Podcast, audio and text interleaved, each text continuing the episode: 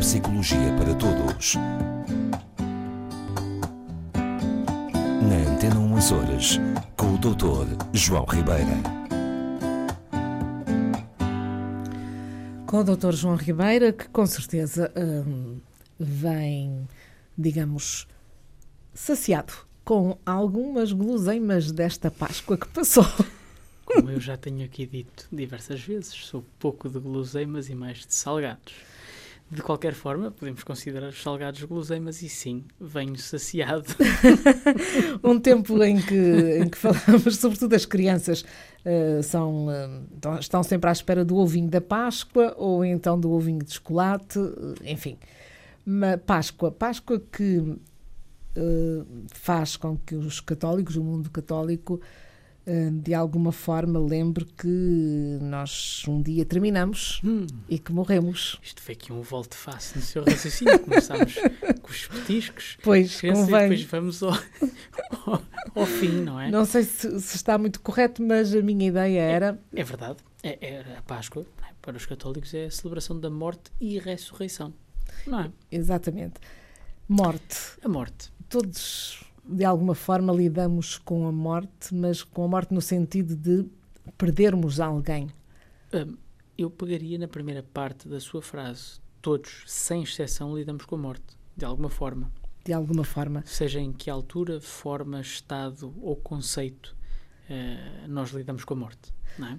Exatamente. A morte é, um, a morte é de, cá está, é bem verdade, a morte é das poucas certezas que nós temos. Pois, isso, isso certamente que é, que, é, que é uma verdade, mas as pessoas que morrem, aquelas que partem, têm, uh, têm diferentes eh, maneiras de encarar esse, esse fim. Diz que sim. Diz que sim.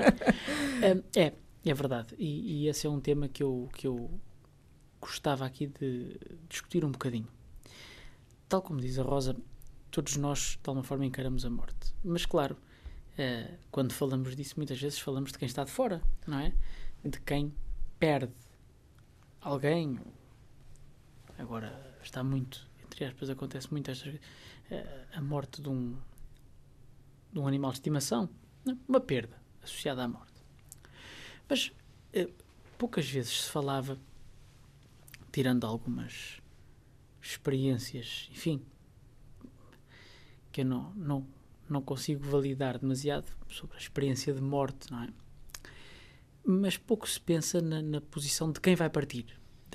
Qual é a Sim. perspectiva dessa pessoa? E outro dia, em, em leituras, encontrei um, um artigo muito interessante de um médico que ao longo de 10 anos se dedicou a recolher testemunhos de pacientes que se aproximavam da morte para morrer. Não, pessoas que iam mesmo morrer. Não foi?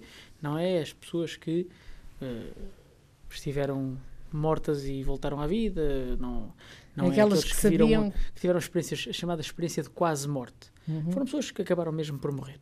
Pronto. E ele resolveu, de forma muito natural, ir uh, compilando os testemunhos que, que é que elas diziam, não é? As sensações que teriam antes de, de, de chegar na hora. Sobretudo, e daqui falarmos de neuropsicologia, dos sonhos que as pessoas tinham. Que tipo de sonhos, que tipo de imagética é que lhes surgia antes, pouco tempo antes, de virem a morrer mesmo. E, e, e posso lhe dizer que, que os relatos vão desde crianças até pessoas eh, de idade avançada. Portanto, ele conseguiu recolher realmente uma, uma panóplia uh, uh, muito interessante de, de testemunhos. Porque ele, ele, recolhia mesmo, ele perguntava às pessoas: olha, com o que é que tem sonhado e tal. E as pessoas contavam-lhe. E o que, é que, que lhe chamou visto. mais atenção a si nesse, nessa para informação? Já, para já é extremamente difícil, porque depois há relatos de, de crianças que iam morrer com problemas oncológicos e isso a mim uh, toca-me sempre de alguma Naturalmente. forma. Mas o que é muito, muito interessante é que há um, um aspecto transversal a todos os eu vou chamar sonhos para efeito de conversa, pode ser a imaginação, mas enfim, os sonhos destas pessoas, que é o conforto e o aconchego. Muito, muito interessante. Achei isto maravilhoso e acho que uh, a morte é efetivamente algo com que temos que lidar, mas tal como falávamos a semana passada, que nós não estamos feitos para sofrer, mas também não estamos feitos para não ter sofrimento. nós estamos equipados psiquicamente para lidar com o fim. E é o que eu acho que muitas vezes quem não é portanto, quem não vai morrer, quem não é a pessoa que está para morrer, se esquece. Há muito sofrimento inerente à perda daquele que morre, não é? Uh, Mas ninguém de- se põe, possivelmente, no, no lugar da É pessoa que vai exatamente partir. disso que estamos a falar. Se será mau, se será bom, como é que será? Claro que há mortes que devem ser horrorosas, com muito sofrimento. Mas eu- estou agora aqui estava a falar e estava-me a recordar de uma série de coisas que, que vi há uns anos atrás sobre as pessoas que morrem afogadas. E algumas pessoas são encontradas mortas, portanto, depois de estarem demasiado tempo debaixo d'água, mas algumas delas tinham um sorriso. Um sorriso. Estranho, não é? Sim, e sempre, e, e sempre foi ligado a uma ideia de aceitação. Isto parece muito estranho e muito mórbido e, Claro. e quase macabro, mas a verdade é esta: isto está documentado. E agora, recentemente, leio isto e disse: Ah, é um tema para discutir. Efetivamente, ao que parece, a nossa estrutura mental, sejamos nós mais novos ou menos novos, acaba por nos preparar para essa passagem, sobretudo quando concluímos que isso vai acontecer. E eu recordo-me dessa leitura de algo que me tocou mais, que era uma menina de 13 anos, isto relatado pelo tal médico, que, que estava com um problema oncológico eh, terminal e que hum, disse a este médico que, que ia ficar bem, que ia ficar bem, ia estar bem. N- não que ia ficar bem porque ia melhorar, mas a menina sabia, tinha 13 anos, tinha, chegou à consciência de que iria partir e, e disse a este médico que ia ficar bem e recordava nos seus sonhos, pelos vistos, um, um cãozinho que tinha de quem gostava muito e que tinha morrido uns tempos antes e que lhe aparecia em sonhos e que de alguma forma a confortava. Portanto, amenizava o Sim, estado de sofrimento dela, mesmo, não é? Isso mesmo, tal e qual, exatamente. O mesmo acontecia com pessoas de todas as faixas etárias. Ah, há relatos de pessoas que tinham uma espécie de sonhos lúcidos e que embalavam ahm, crianças, que, por exemplo, nesse caso poderiam ser filhos que tinham perdido décadas antes, como acontecia. Ah, outros ah, viam ou sonhavam com entes queridos que já tinham perdido e que de alguma forma vinham dar-lhes conforto. É muito, muito interessante. É, era quase como uma promessa de, de um reencontro. Será exatamente por aí. Será exatamente por aí. Agora, a grande questão que fica é, ok, a morte. Estamos a falar aqui da morte mais ou menos natural, não da morte por acidente ou por, enfim, traumatismo grave. Está da morte por falência eh, progressiva do organismo, não é? Que é o que permite, de alguma forma, estes, estes relatos. Mas esta sensação do ficar em paz quando se vai morrer é algo que não só me intriga, como me, de alguma forma, me agrada esta ideia de que um dia que, que chega a minha hora eu vou ter uma, um, um interruptor qualquer que liga um confortador, não é? E que, como a Rosa estava a dizer, que torne, enfim, mais eh, tolerável aquela passagem. Bem se diz, não é? Que eh, o mal é de quem vai. Na minha família sempre se disse isso. não é? Também se diz por Muito aqui, se não é? chorava que, que as pessoas, que as pessoas pronto, partiam e tal, e quem fica, não é? Grandes, grandes lutos e coisas. Diziam isso no sentido. Eu penso que eu entendia eh, essa expressão no sentido de que a pessoa que partia, tendo a noção que ia partir, Uhum. é que estaria em maior sofrimento, porque quem ficava Uhum. iria hum, resolver os problemas Vai da vida, continuar. não é? Aparentemente Não? não. tem que ser assim. Aparentemente não tem que ser assim. Claro está, a morte tem todo este enigma associado, não é? Porque depois de passar para lá, seja para o vazio, seja por outra coisa, conforme o nosso A crença Sistema de de cada crenças, um e a fé, exatamente. não é? Exatamente. Não sabemos. Não, é? Não sabemos o que há.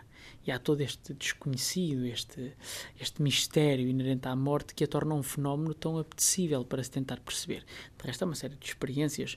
Há um, há um filme interessante e que penso que é baseado, tenho ideia que é baseado em, em factos reais, que é o Flatliners, que são um grupo de jovens, eh, penso que até estudantes de medicina, que provocam a morte alternadamente a uns e outros e depois se reanimam, não é? Portanto, fazem uma coisa género assim, para tentarem perceber o que é que é a, a experiência de morrer para lá. Uhum. Pronto, mas isso são, enfim, aqui são versões ficcionais. Este, este relato não. Este relato tem muito a ver com a minha real capacidade psíquica neuronal para lidar com o fim. Isto é muito interessante. Se realmente é verdade que o fim é acompanhado deste conforto, desta aceitação e através dos sonhos, nós já aqui falámos dos sonhos uhum. tantas vezes e sempre dizemos que são uma forma de processar, de, de trabalhar informação, de lidar com as nossas uh, ânsias, com, com os nossos desejos, enfim, com as, nossas, com as nossas aflições. Então aqui temos mais um exemplo de como o nosso cérebro, a nossa mente no geral, é capaz de produzir. Verdadeiras almofadas psíquicas para ajudar a essa que nos ajudam nesta passagem. Muito interessante. E portanto, cá está. Talvez seja uma forma de nós podermos pensar que um dia que uh, chega a altura de perdermos alguém que nos é muito querido, pelo menos tenhamos, vamos dizer assim, o conforto de saber que provavelmente a partida dessa pessoa não, não tenha sido tão difícil, tão dolorosa assim. E com isso ajudar-nos a nós também a, a, lidar melhor com aquele momento. E, claro, a, a estarmos devidamente preparados para quando chegar a nossa vez, não é?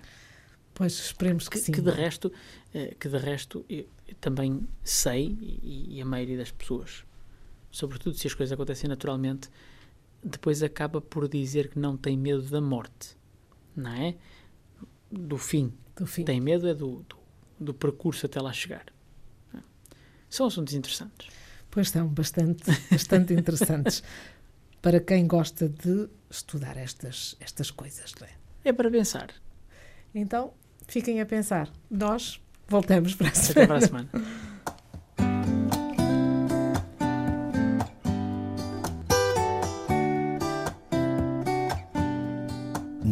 Neuropsicologia para Todos.